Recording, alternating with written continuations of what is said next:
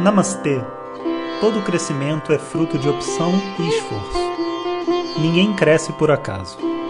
Sejam bem-vindos ao tema Gita numa casca de nós. Om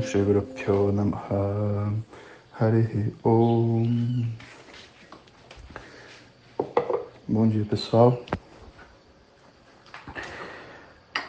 Hoje vamos conversar um pouco sobre a forma como esse conhecimento é passado, né? ainda mais agora depois do contexto desse curso.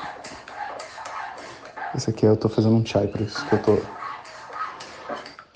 mexendo aqui meu, minha caneca. Como eu estava dizendo no contexto desse curso, que tantas coisas já estudamos, sabe? Quando a gente entra dentro da, do mundo de Vedanta, esse mundo de Vedanta, ele está, na verdade, já é, subentendido que existia um, um conhecimento prévio. Um conhecimento prévio da espiritualidade que antecede o processo de conhecer, sabe?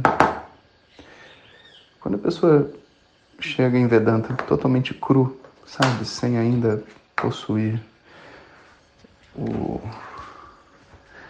um trabalho sobre si terapêutico ou uma certa jornada dentro da espiritualidade, tem certas coisas que simplesmente não fazem sentido. Vedanta não é só mais um caminho, sabe? Eu posso, sei lá, ir para o taoísmo, eu posso seguir meu caminho pela igreja, eu posso seguir o hinduísmo, ou eu posso estudar Vedanta, ou eu posso fazer terapia, sabe? Isso não, não é real. Talvez seja assim para uma pessoa que não entende o que é Vedanta, não teve contato e eu acho que isso é até comum, essa visão, né? Mas a verdade é que Vedanta não é uma religião, sabe? Não se conta história sobre Deus, sabe? História sobre Deus ou deuses, e aí fala para você ser obediente, seguir, adorar a Deus para encontrar a sua resposta, sabe? Não tem nada a ver. Não tem mandamentos, não tem regras. É um conhecimento. Não pertence a grupos, a gente não faz camiseta, porque a gente quer exatamente que as pessoas não entrem para um novo grupo ao estudar Vedanta, mas sim se liberte de grupos, seja maior do que qualquer grupo que ela já participou na vida dela. O conhecimento de Vedanta não é um conhecimento filosófico, inclusive quando ele começa a ser abordado com esse lado assim acadêmico, sabe? Porque assim, vê só, tem o seu valor, né? Você aprender sânscrito, fazer pesquisa, tem o seu valor, a gente não vai tirar valor disso. Mas, sinceramente, os ensinamentos de Vedanta, os ensinamentos da tradição védica, são ensinamentos ancestrais, de milhares e milhares de anos, cujo verdadeiro valor do conhecimento não está assim numa declaração escrita, sabe? É muito mais o processo que uma pessoa passa ao estudar do que a análise do que está escrito, a filosofia por detrás, sabe? A gente vai encontrar muitas pessoas que filosofam sobre Vedanta, mas que na sua vida não tem ainda uma maturidade emocional, uma maturidade de busca espiritual, sabe? E aí é um conhecimento raso, né? É um conhecimento talvez intelectualizado, sabe? Vedanta não é isso. Numa aula de Vedanta, como a gente teve há um tempo atrás, de repente, no meio da aula, o professor canta uma música e as pessoas choram para tirar coisas de dentro. A gente fala sobre situações muito difíceis da vida que não estão escritas no livro, mas estão implícitas pelo que está escrito ali, e a gente remove tristezas contidas dentro da gente. A gente encara uma verdade filosófica muito profunda através de frases simples. Né? Que a mente não pode falar de uma outra forma, sabe? Se você a, própria entonação que você usa ao falar sobre Vedanta, ao ensinar Vedanta, muda a maneira como uma pessoa entende. Então, assim, não é um conhecimento acadêmico, é um conhecimento filosófico. Não é uma opção, sabe, qual filosofia você segue. Eu sigo Vedanta. Pelo menos todas as pessoas, os mestres que eu conheci, que estudam de verdade, né? Nenhum deles tem essa abordagem. Não é um estudo que você pode pegar o livro e ler, sabe? É um estudo que você precisa receber de uma outra pessoa, igual a você. Tudo isso, né, a gente vai dizer que é turva, que vem antes da pessoa se tornar um aluno.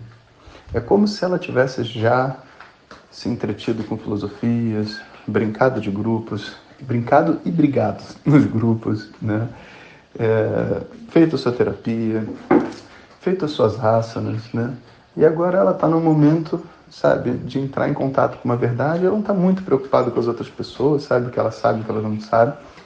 Ela só está preocupada em saber o que é a verdade e lutar pela essa verdade internamente, custe o que custar. Quando a gente coloca desse jeito, aí Vedanta brilha, né? Então, assim, agora que a gente fez esse curso, né, de, da Gita numa casca de nós, tanta gente participou, foram mais de 3 mil pessoas estudando, sabe? E a gente já criou, sabe, pelo menos nesse grupo, né, que muitas pessoas nunca tinham tido uma aula realmente, só assistido esses pequenos cursos grátis, a gente criou um entendimento da profundidade de Vedanta, o que, que ele é, né? E dessa mesma maneira eu sempre sugiro às pessoas assim, começa com o YouTube, porque são um monte de aulas introdutórias, palestras, coisas que vão assim ver se você tem um real interesse no assunto. Se o real interesse houver, né, existir, além de estar escutando esses áudios, você se prepara para o dia que tiver um curso, né, você ir lá e fazer esse curso. E da mesma maneira que eu, tem outros professores que também dão esses cursos e sem preconceitos sabe? Escute as pessoas, aprenda com todas elas, sabe? Isso é um conhecimento libertador, não é um conhecimento restritivo, sabe? Estude comigo, não estude com ninguém. Não, não é assim. Você vai estudar comigo, um dia você talvez seja um aluno meu de uma turma regular, se você tiver essa conexão comigo, senão você vai ter com uma outra pessoa. E qual o problema, né? É, algumas pessoas até questionam assim, sabe? Ah, professor, por que você não põe as aulas por que você não põe um, um curso inteiro desse no YouTube para todo mundo poder assistir? Porque não é assim que funciona. As aulas precisam ser é, feitas com uma opção, sabe? Não é correto que elas estejam disponíveis na sua intensidade total. Elas você precisa optar por estudar. Né? E optar por estudar significa separar um tempo da sua vida, se programar, né? investir, sabe? A gente sempre coloca valores assim muito razoáveis hoje em dia, graças a Deus, porque temos muitos e muitos alunos, né? Então, inclusive para quebrar essa coisa comercial, todos esses cursos que a gente fez a partir do, de um ano para cá, são todos sem fins lucrativos. Tem sempre um projeto social por detrás que recebe o recurso, né? Esse último foi o Gurukulan, só para ajudar a pessoa a entender que, tipo assim, cara, você não está me pagando, você está entendendo? Você não está me pagando. E para falar a verdade, ninguém pode pagar por esse conhecimento. Mas se você não valorizar o conhecimento, você não recebe, é um ritual, tipo leitura de mapa astral, sabe? Você tem que dar algo para poder receber algo. Então a gente coloca um valor baixo, que seja acessível para todo mundo. Né? Todo mundo que tem um, um celular consegue pagar. E ao mesmo tempo a pessoa tem que tomar uma decisão de fazer, ela tem que entrar e aí ela entra e estuda. Poxa, né, quando ela faz isso e se compromete, abre um mundo dentro da mente dela. Abre uma outra visão sobre a tradição védica, sobre Vedanta e sobre isso tudo. E aí a gente pode dizer que ela, tipo assim, não é mais uma pessoa zerada em Vedanta. Ela entende agora o que Vedanta é. Ela teve uma exposição. A primeira exposição consistentemente foi feita. E depois ela vai ter que tomar uma decisão se ela vai se tornar um aluno ou não. Né? Um aluno implica passar pelo processo formal, né? onde você não controla o que está acontecendo, onde começa do zero né? e, e segue por alguns anos estudando para poder dizer esse conhecimento é meu.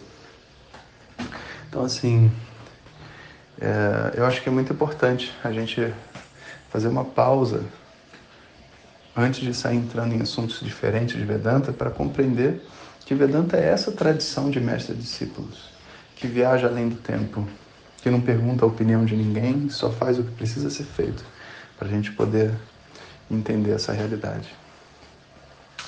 Então, eu sei que a gente está fazendo áudio de WhatsApp e eu, a minha proposta não é ficar, entre aspas, vendendo nada para vocês, é realmente poder distribuir o conhecimento de uma maneira muito leve, na, numa intensidade que todo mundo possa receber. Mas é importante que a gente entenda como que o conhecimento é, flui em níveis maiores, né? uma intensidade maior, e flui através desses processos que são muito, muito, muito intensos. Né? Então, seguimos na luz. Um bom dia a todos. Hariom. Muito obrigado e lembre-se, antes de compartilhar, certifique-se que a pessoa está a fim de crescer. Esse conhecimento não é bem recebido se ouvido no momento errado.